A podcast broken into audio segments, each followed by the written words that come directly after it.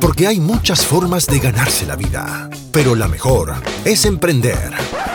Espera, no es cierto. Pero si lo quieres intentar, primero tienes que aprender. Aprender a emprender. Así que prepara tus apuntes. Estás escuchando Pyme Hackers. Con Steven y con Logan. Comenzamos. Hola, hola, hola, hola Logan, ¿cómo estás? Feliz noche de jueves. Creo que vamos a tener que cambiar los podcasts para los jueves. Ya tenemos varios días que no, no hacemos el recording el miércoles. Ahora todo parece ser los jueves. Las últimas tres veces, pienso yo. Pero sí, todo bien, todo bien. Me alegra, me alegra un montón escuchar eso. Hoy creo que queremos hablar de algo que, si bien es cierto, eh, creo que Logan tiene, tiene una opinión muy fuerte acá y es porque ha hecho mucho más research que yo, pero en su momento, cuando recién empezábamos la empresa, fue una de las primeras preguntas que nos hicimos y es la parte o es el miedo de todo emprendedor que comienza como freelancer, que comienza en, otro punto, a dar el brinco, dar el salto al siguiente paso que vendría siendo la parte de legalidad. ¿Por qué? Porque tal como hemos hablado creo que en, podcast número 2 o podcast número 1, no me acuerdo, el primer paso correcto debería ser, comienza como freelancer.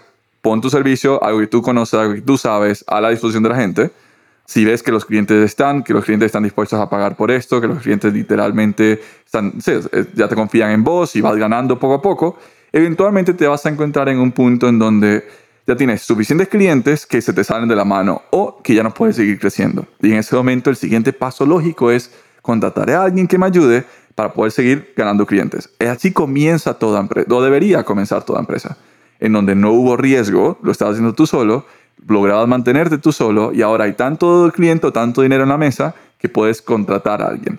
Ahora, bajo esa premisa, eh, ¿cuál es el siguiente paso a partir de ahí? Es, bueno, ya tienes un empleado, dos empleados, todavía estás informal, digamos, como freelancer.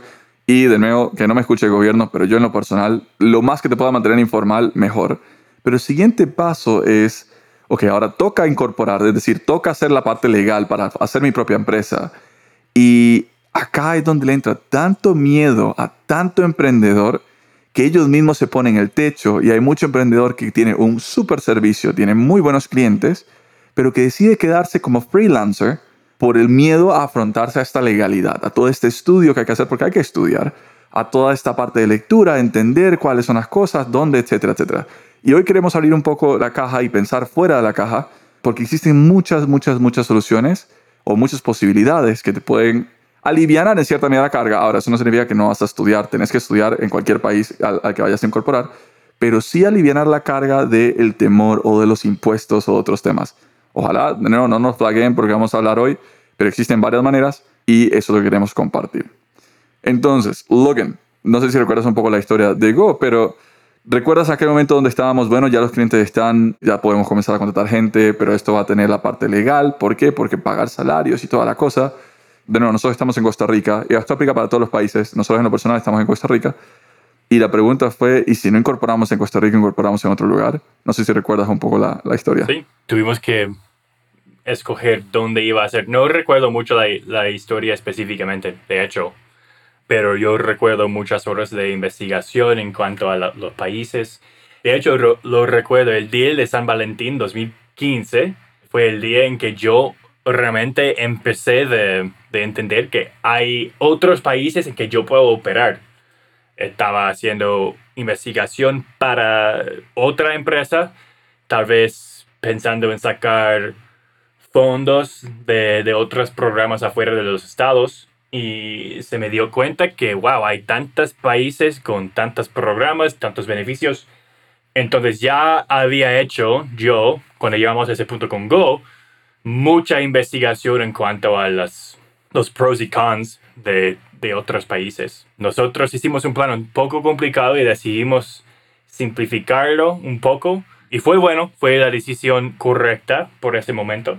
Pero ya que estamos creciendo, ya estamos de hecho pensando de nuevo en dónde formarnos y la estructura y todo. Pero primero que nada es importante que se sepa que hay muchas opciones hay muchos países en este mundo, hay muchas, muchos incentivos y se tiene que investigar a todos para ver dónde puedes caber. Correcto. Y recuerdo en su momento, cuando estábamos en toda esta investigación, bueno, Logan ya lo había hecho un montón, pero eventualmente estábamos ya en las decisiones finales y encontramos que muchas de las cosas que estamos investigando se resumen en una cosa, y es si tu servicio o producto te permite o debería permitirte recibir pagos a través de Internet, hay una lista de países que son los únicos que califican. Y fue cuando buscamos la lista de países donde Stripe existe, ¿no? Que la posibilidad de que la gente te pague con tarjeta de crédito y tú recolectas y lo depositas en el banco en la cuenta bancaria que tengas. Creo que ese fue como el punto principal donde comenzamos a decidir y ya aterrizamos un poco todas las posibles opciones, en donde, bueno, si nuestro, nuestro producto puede ser pagado a través de PayPal y a través de Stripe o a través de tarjeta de crédito, pues solo esta lista de países existe. Y acá creo que consideramos algunos, y entre ellos claramente estaba Estados Unidos, y ahorita vamos a hablar un poco de los, de los temas de Estados Unidos. Había varias, varios países en Europa. Existe también en varios lugares que se consideran tax havens, ¿no? Lugares donde son paraísos fiscales y hay un problema con abrir empresas en paraísos fiscales dependiendo de dónde estás tú, entonces ahorita también lo vamos a conversar. Pero antes de entrar en, los países como tal, hablemos un poco qué debería tener tu empresa o, cómo saber que tu empresa podría verse beneficiada de no incorporar en tu país natal, donde tus mayor clientes van a estar, sino incorporar afuera. Porque hay gente que lo ve como algo complejo. Bueno, mis países están acá, ¿por qué voy a irme afuera? Existen beneficios, ahorita lo vamos a conversar. Pero, Logan, ¿cuáles serían esas características que ocupa tener una empresa para poder pensar o poder considerar la opción de incorporar afuera? Sería un beneficio más, más grande y yo no soy abogado ni nada, entonces esto no es legal advice, ¿no? Voy a decirlo como mil veces este episodio, pero si vives en un país que solo te da impuestos por lo que se gana dentro de tu país y no estás con mm, tus clientes quedan afuera de tu país, por ejemplo con Costa Rica y nosotros, hay muchas ventajas de tener una una empresa extranjera. Si vives en un país como los Estados Unidos, donde se, se te da impuestos donde sea que se encuentre, a veces sí, a veces no. Depende mucho en la situación cuánto estás ganando y pagando impuestos. Pero eso es número uno. Pues dos, porque el primero es, se puede cobrar digitalmente, ¿no? Y el segundo sería, si estás en un territorial tax esos son los primeros dos pasos. Si la respuesta es que sí a ambos, ya estamos cooking with gas, como decimos en el sur de los estados, ¿no? Pero hay muchas opciones en este caso. Creo que un punto importante acá a resaltar también es el hecho de asegúrate que quizás no ocupas un local. En el momento que tú ocupas un local, la legalidad también te, te afecta. ¿Por qué? Porque esa facturación, por lo menos en diferentes países, el dueño del local te tiene que facturar y debido a esa factura, a ti te pueden dar trazabilidad en temas de impuestos. Entonces, ¿a quién no va este episodio? Este episodio no va a una tienda que vende ropa. Este, si bien es cierto, cumple con la parte de recolectar dinero digitalmente, cumple con la parte de eh, que todos sus clientes están acá, por ende sería mejor tener una, una, una, empresa extranjera. Como, como tienda de ropa que tiene que estar o tiene que tener un local, ya es mucho más difícil. ¿Por qué? Porque esa facturación se vuelve algo complicada. Ahora, ¿a quién se aplica? a una tienda de, ropa en línea. Si tú tienes un e-commerce de tienda de ropa, tú no deberías estar incorporado acá. Busca otro, un país en el extranjero donde te puedas incorporar. ¿Por qué? Porque todo tu dinero, toda tu transacción y toda tu, tu relación pasa en línea, pasa digitalmente. Y vamos a explicar un poco por qué en otro país tiene más sentido. Creo que esos son cosas, temas importantes. Ahora, lo hablábamos ahorita y quizás lo podemos debatir. Es en un servicio de bajo valor en donde te pueden pagar digitalmente. Y, y nuestro ejemplo perfecto de la empresa que corta césped, la empresa de jardines, tú dirías que una empresa de jardín en donde es un servicio de nuevo personalizado, no, no, hay un local, sino que yo voy y doy el servicio personalizado, en donde me pueden pagar por tarjeta de crédito, digamos, o sea, si elimino el hecho de que me paguen por efectivo, ¿tú dirías que vale la pena incorporar ese negocio fuera del país o sería mejor incorporarlo acá? Yo pienso que depende en lo que se requiere para tener ese tipo de empresa operando en un país, ¿no? Porque puede que que se tenga que tener un, un certificado para poder cortar el césped o se, se, requiere seguro específico para hacer eso. Claro. O para contratar a dichas personas para cortar el césped, ¿no? Entonces, en ese caso yo pienso que sería mucho más complicado porque es un servicio física y se requiere tantas certificaciones o lo que sea, ¿no? Pero si hay un caso en que no se requiere nada de eso, tal vez te podría funcionar formar tu empresa afuera. Yo pienso que no, pero... Creo que tiene sentido por acá y tocas un punto importante, el hecho de que si es un trabajo físico, ¿qué pasa con cuando una persona se lastima en el trabajo? Y aquí tienes que tener seguro al trabajador y seguro a los riesgos laborales y todas estas cosas que muchas personas te lo van a pedir porque si no te pueden demandar. Entonces, en ese caso sí, creo que concuerdo con Logan. En ese caso, pues no, no, no, no aplica para ti tener una, una, incorporación afuera, debería estar incorporado en el país. Pero para todos aquellos negocios de nuevo digitales, y esto viene siendo servicios, agencias, consultoría incluso, o sea, existen muchos servicios que tú puedes mantener un flujo de caja interesante que no requiere quizás un trabajo físico como tal, que no tienes que tener un local, sino que hay muchas de las cosas que se hacen de forma virtual, de nuevo, videollamadas, servicios, etc. Ese tipo de empresa que hoy está acá, de nuevo, y voy a hablar de Costa Rica, y lamento, lamento mucho si alguien se ofende, y ojalá en verdad nadie del gobierno escuche esto, ah, pero acá en Costa Rica te están cobrando el 20, 30% de tu impuesto de renta. ¿Por qué? Porque tu cliente está dentro de Costa Rica y tú le estás haciendo estas cosas. Imagínate un mundo donde no tienes que pagar impuesto de renta. Y ahorita lo vamos a explicar sí vas a tener que pagar impuestos de eh, dividendos, que es cuando eh, mandas a traer tu dinero de otro país hacia acá, pero ese impuesto es menor en muchos de los casos al impuesto de renta. Entonces, en ese caso, incorporar afuera tiene mucho más sentido. Ahora, entremos en el caso, ¿no? O entremos en el tema.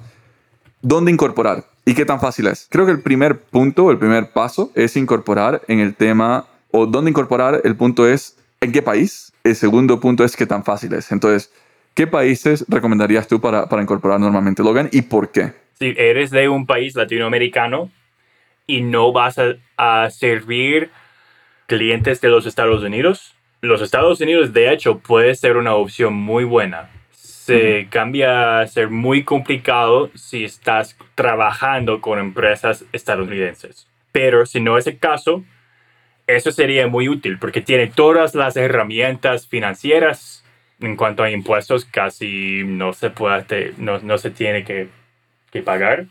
Se tiene que como poner tu tax return y, y mandar algo a los estados cada año, pero en temas de pagar casi no te va a pasar nada. Dependiendo del servicio, ¿no? Siempre hay, hay miles de empresas, ¿no? Pero servicios, agencias, cosas así.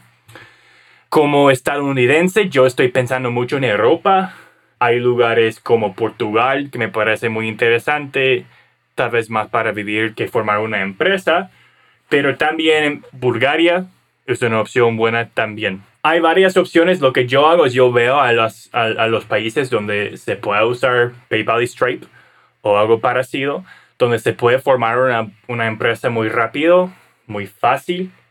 Debemos mencionar tal vez Chile y Panamá. Panamá tal vez será un poco más complicado porque tienen una reputación, no quiero ofender a nadie, pero en los estados, Panamá tiene una reputación como un tax haven, entonces el IRS te va a buscar un poco más agresivo si estás allá.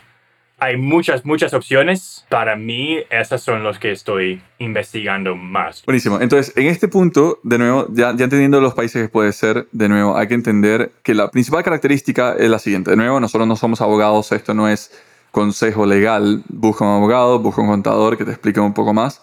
Pero en el caso de Estados Unidos, si yo genero el dinero, si yo genero mi dinero como empresa estadounidense fuera de los Estados Unidos, yo en teoría pago cero impuesto de, de renta sobre ese dinero, income tax, ¿vale? ¿Por qué? Porque es un dinero que estoy trayendo de afuera hacia adentro y no lo estoy generando aquí adentro. Y solo aplica con algunos tipos de empresa, ¿no? Porque si forma... Pero sí. Entonces, vale la pena igual investigar un poco de esto, ¿no?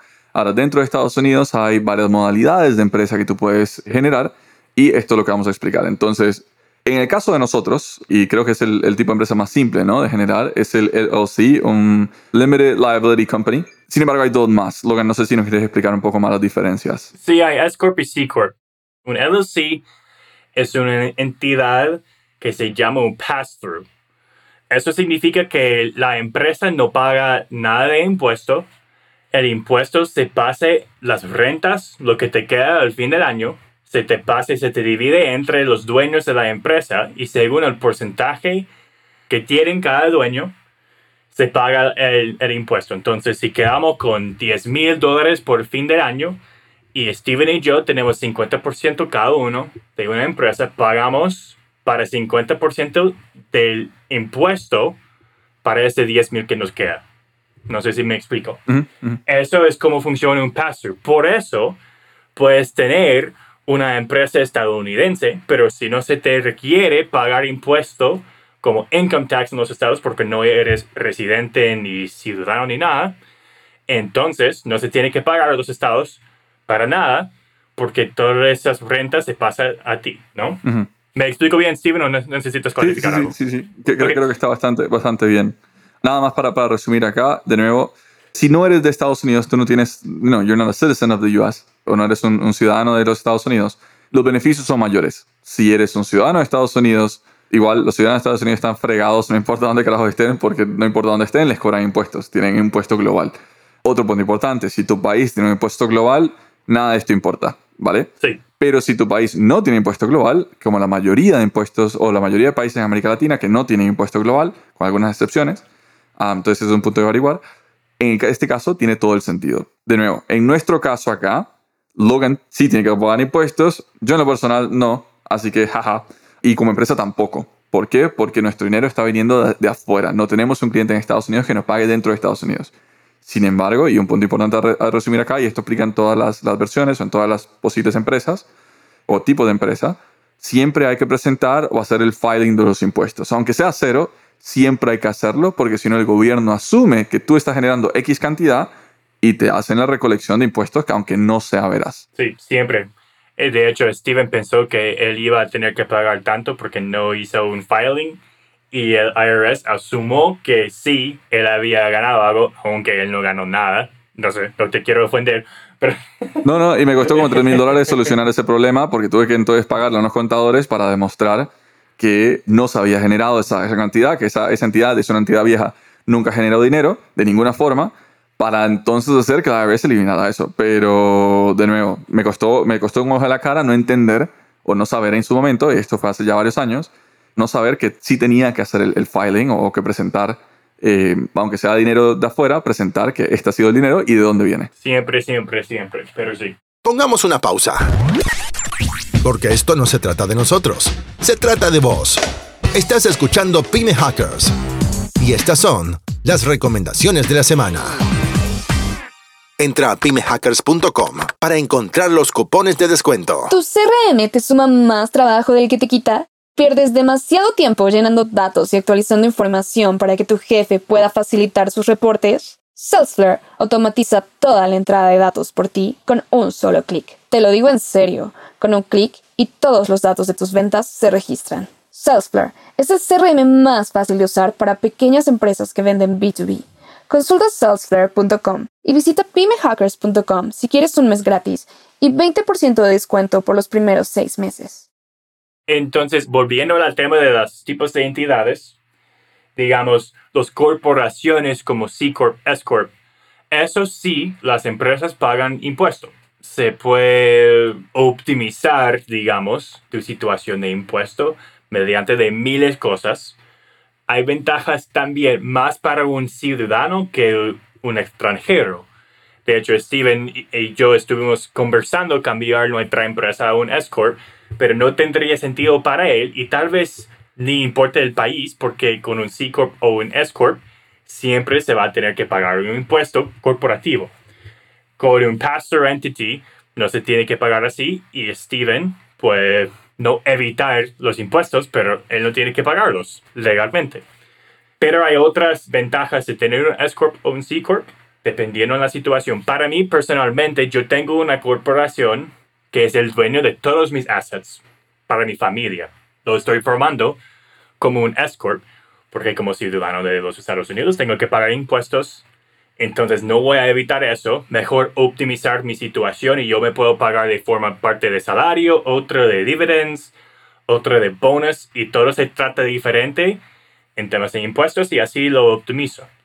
También se puede hacer negocio mundial un poco más fácil a veces con otros tipos de entidades. También se puede hacer como si, si eres como nosotros y lanzando muchas empresas y quiere que todo se quede abajo de una sombrilla, tal vez una entidad un poco más complicada te sirve. Uh -huh. Pero honestamente, para la mayoría de la gente que no son, si quieres, un, si vas a formar algo en los estados como latinoamericano, me imagino que por lo general, como una empresa normal, digamos, que no es software o tech o que va uh -huh. a levantar dinero ni nada, sería más útil ese tipo de pass-through, el LLC, en mi opinión. Ahora que lo mencionas, y, y totalmente de acuerdo, el LLC es la forma más fácil. Ahora que Logan menciona la parte de software y levantar dinero o de levantar capital, esto es un caso muy, muy específico. Ahora existen muchos emprendedores en América Latina que creen que eso es lo que quieren hacer y pues aquellos, sí, buenísimos, si eso es lo que quieres hacer, no sé qué, estás haciendo aquí porque aquí más bien recomendamos nunca hacerlo. Pero bueno, si estás acá, adelante, no hay ningún problema. Y en tu caso, o en el caso de la gente que tiene software y está buscando levantar capital con Venture Capitals, el C Corp viene siendo la mejor opción. Y también entender, si bien es cierto ha ido cambiando un poco, todavía a la hora de elegir dónde hacer el C Corp, Delaware sigue siendo el lugar ideal para. Va ido cambiando, Austin está entrando cada vez más en este mundo, los, los VCs ya están comenzando a permitir un poco otros tipos de empresas en otros lugares dentro de los Estados Unidos, los C Corp, pero Delaware sigue siendo el punto más importante. Con eso dicho, si eres software y estás buscando capital, C Corp es tu forma y en Delaware. Esa, esa es como la, la, mejor forma, en mejor condición. Hay costos añadidos, hay algunas cosas extras, pero igual, si estás buscando levantar capital, eso es lo que más te va a ayudar. Ahora sí, antes de entrar en, el, siguiente punto que es y cómo hacerlo, porque suena sumamente complicado, pero es sumamente fácil. Recapitulemos un poco el orden. Entonces, tu negocio es digital, puede cobrar a través de, medios digitales, es decir, tarjeta de crédito más que nada. No ocupas un local en ese país y puedes dar servicio en toda América Latina. Y tu mercado o no estás buscando tener clientes dentro de Estados Unidos y eres latino o eres extranjero, no, no eres de los Estados Unidos, la incorporación de Estados Unidos es literalmente, en mi opinión, una de tus mejores opciones. Ahora, ¿cómo elegir si no solo Estados Unidos, qué otros países puedo ir? La forma más fácil, abre la página de Stripe, stripe.com, S-T-R-I-P-E.com, y busca en qué países existe Stripe. En, en aquellos países donde exista Stripe, en esos países vale la pena incorporar. Ahora sí, después de entender eso, hay que buscar los beneficios, ¿no? Busca un país que, que creo que es una mayoría, que no te cobre impuestos por dinero generado en el extranjero. ¿Ok? O que, que, se te cobre menos, por lo menos. Exacto. O, o cobre menos, correcto. Y digamos, eh, a veces es mejor pagar un poco de impuesto que nada. I disagree. bueno, pero por ejemplo, sí, sí, sí. si tienes la opción entre Mauritius, que no te cobra nada, pero nadie mm. quiere hacer negocio contigo negocios, por, ser parte, negocios contigo por, por Mauritius, Bulgaria te cobra 10% y no es nada no va a ser 10 de todo, ¿no? Sería 10 de lo que se pueda poner, como se puede impuestar, tax, taxear. Um, pero, digamos, a veces sería mucho más útil tener una empresa en Bulgaria pagando 10% que cero en Mauritius, ¿ok? Entonces, la, la idea no es siempre pagar cero, especialmente cuando estás hablando de países afuera de los estados, porque no entiendo los, las entidades tanto allá, pero es más, ¿cuál sería la situación más útil o mejor? No, no siempre de cero impuesto. Total, creo que estás en lo, cierto. Ahora sí, seguimos con la lista. Una vez decidiste, digamos, incorporar en Estados Unidos, la, entra la opción de qué tipo de empresa, es decir, exacto, qué tipo de empresa incorporó. Si no, si no eres dentro de los Estados Unidos y no estás buscando levantar capital, sino que lo que estás buscando es simplemente poder tener todas las facilidades de sus estructuras financieras, un LLC es generalmente la mejor opción. Si estás buscando levantar dinero porque eres software y estás buscando inversionistas, un C Corp en Delaware, that's it. Ok, hasta acá vamos bien. Ahora sí, entramos a responder la pregunta, ¿cómo carajos lo hacemos? ¿Cómo se hace? ¿Cómo logro llegar a ese punto? Existen plataformas que te permiten hacer esto de nuevo pagando, nada más. O sea, lo que tú vas a hacer es llenar un formulario súper corto y súper fácil, no dura más de dos minutos en eso, y pagas de entre 300 a 500 dólares, si no me equivoco, ahí varían los precios. Nosotros en lo personal usamos firstbase.io, firstbase como primera base, firstbase.io, y con ellos se, encarga, se encargan de todo. Se encargan de abrir la cuenta bancaria, se encargan de hablar con el IRS, se encargan de darte tu código o tu cédula jurídica. Aquí en Costa Rica se dice cédula jurídica, en Estados Unidos se llama el EIN te dan todo y una vez está hecho, nada más te mandan un correo y te dicen, mira, aquí están todos tus documentos, bienvenido a Estados Unidos, ya tienes una empresa acá, con cuenta bancaria y con todo.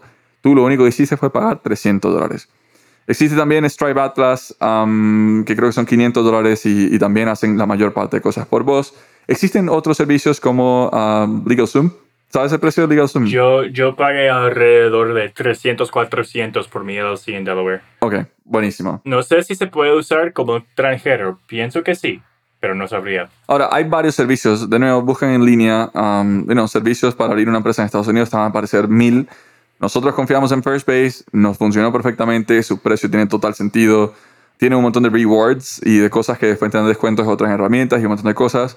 Su atención al cliente, incluso nosotros hicieron un fiasco. O sea, fue, fue súper caótico. Pero igual lo solucionaron. Entonces, ese servicio al cliente yo también lo aprecio un montón.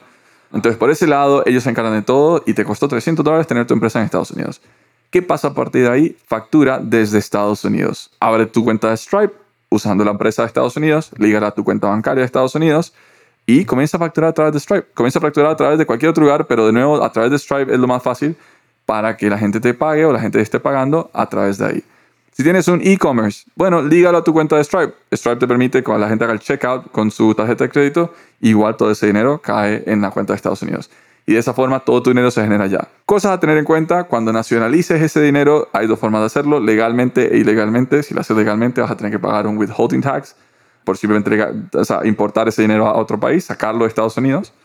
Eh, si lo haces ilegalmente, que de nuevo Costa Rica no tiene algo que se llama el secreto bancario, por ende todavía no, es muy difícil que, que se den cuenta de esto, igual no lo estoy recomendando pero es muy difícil que se den cuenta, pues igual puedes transferir el dinero como una transferencia internacional y todo bien, todo fácil último punto acá es, una vez incorporaste, una vez estás facturando, una vez todo lo que estás haciendo, la única condición que tienes que tener pendiente siempre es asegúrate de no tener clientes que te estén pagando a través de entidades de los Estados Unidos. En ese momento todo se ve más complicado. Si logras tener clientes en Estados Unidos, todo se complica más porque cada uno de esos dólares hay que pagar impuesto. Hay withholding tax por encima de eso, hasta el 30%, que aún si Steven no tuviera que pagar algo, él tendría que dejar como 30% de tus... De las ganancias. Hasta que se, se fije toda la situación de impuesto, al fin del año casi. Wow. Sí, esa parte no la sabía. Bueno, buenísimo, imagínate. Por eso te digo que no, no contratemos nadie de los estados, pero... Um, ya. Ok, ahora, punto importante acá, entonces de nuevo está el segundo miedo, y esto es miedo en cualquier país, y es el punto de los impuestos. Bueno, igual allá tengo que presentar mi formulario de ingresos y todo lo demás. Existen varios servicios. Yo el que conozco es Bookmate. Y Bookmate prácticamente te da un contador y una persona que se encarga de toda esta parte de presentar estos documentos por 39 dólares al mes. O sea, sí, bueno, nada más lo va a presentar una vez. Amigo, 39 dólares al mes no mata de hambre a nadie. Para tener salud mental de saber que no le debes impuestos a otro país, 39 dólares al mes o incluso 70 dólares al mes, lo valen totalmente. Creo que existen bars, creo que incluso uh, LegalZoom también tiene que tener un servicio por ese lado, pero Bookmate es el que yo conozco, es el que hemos usado y funciona súper, súper bien, porque justamente está creado para extranjeros con empresas en Estados Unidos. Y de esa forma, de nuevo, pagaste 339 dólares de entrada y tienes una empresa ya, tienes un contador allá y de ahora en adelante tu vida es más simple porque tu dinero está siendo generado afuera de tu país y cuando lo necesitas simplemente lo usas. Igual, esto, la cuenta estos bancos de estados te dan tarjetas virtuales y físicas, en donde eventualmente ni siquiera tienes que transferir tu dinero para acá, lo podrías usar a través de la misma tarjeta. Creo que Logan conoce un, poco más de, de vivir con tarjetas extranjeras. Demasiado. No quiero enojarme, de hecho, entonces por eso no voy a conversar mucho de este tema, pero yo pago un impuesto cada mes. No un impuesto, impuesto, pero yo pago por ser gringo y no ser residente oficial de este país todavía. Correcto. De nuevo, recuerda que puedes incorporar igual en otros países. Hay varios servicios en Internet que te permiten incorporar en cualquier otro país europeo, etc. Las reglas son las mismas. Sigue esta regla. Busca un país que en temas de impuestos sea beneficioso para vos. Busca un país que sea fácil de mover dinero. De nuevo, no te metas en un país con problemas políticos. No tiene sentido ponerle tu dinero a un país con problemas políticos asegúrate también de que las próximas elecciones de ese país no estén trayendo problemas. ¿Por qué? Porque un cambio de presidente, un cambio de gobierno te puede joder la vida. Entonces, de nuevo, países que, que, puede, que es fácil proyectar qué va a pasar, creo que ahí Estados Unidos califica perfecto. O sea, no le van a dar la vuelta al país en, un gobierno, o sea, no se puede, es casi imposible. Mira el tamaño del bendito país. Y como hay convenios entre bancos y todo lo demás, mover dinero de Estados Unidos a cualquier otro país es bastante sencillo. Esos son como los consejos de cómo incorporar y dónde incorporar y qué pensar a la hora de incorporar. Lo que menos queremos es que como emprendedor digamos que encontraste un servicio de muy alto valor, como emprendedor está todo funcionando, ya puedes contratar gente, ya puedes dar, dar trabajo y eso es sumamente valioso. y que por miedo a la legalidad y por lo complejo que puede llegar a ser, aunque no lo es en temas de forma certera, decidas quedarte como freelancer en donde solito le estás poniendo un, cap a tu, a tu, negocio y peor aún, digamos que te quedas como freelancer incorporado en ningún país eh, pensando que así estás ganando el juego y trabajando en la oscuridad y te cae el gobierno o te cae algo y ahí murió tu negocio y probablemente hasta tu libertad. Entonces, you know, la parte legal tiene su, su, importancia, existen formas de, de, jugar, de ganarle el juego, digamos, y es pensando fuera de la caja y eh, la principal forma de pensar fuera de la caja es incorporar en otro país si tienes la posibilidad y si tu negocio se ajusta a las diferentes reglas que ya conversamos hoy. Yo digo mucho a Steven que no no miedo tanto al, impuesto, yo miedo mucho a la detención del IRS. Entonces, yo, tal vez es extorsión, podemos discutir eso, pero yo, yo pago para que no me molesten, ¿no? Aún los emprendedores más libertarian, más Reagan, van a pagar tu impuesto, sus impuestos para que no, no ganen la detención del IRS o el, el SAT o quien sea en tu país. Totalmente. ¿Algo más que quieras compartir? O creo que el tema muere acá, ¿no? Creo que ya lo cubrimos bien. ¿Sí? sí. Ok. Entonces, uh, Shameless Advertising, los últimos 30 segundos. Para todos aquellos de nuevo que están en este punto de freelancing, están buscando ahora sí comenzar a crecer más, ya tienen una entidad, ya tienen una marca y están buscando de nuevo comenzar a tener más clientes, que basado en lo que escucharon en el podcast anterior, están más en el mundo de B2C, están más en el mundo de marketing en vez de tantas ventas. Recuerden que Pyme Hackers ya lanzó su agencia de mercadeo, de hecho ya estamos ganando gracias al podcast anterior, ganamos un cliente incluso. Estamos acá para ayudar, estamos listos para ayudarles a crear contenido de alto valor que le permita traer following.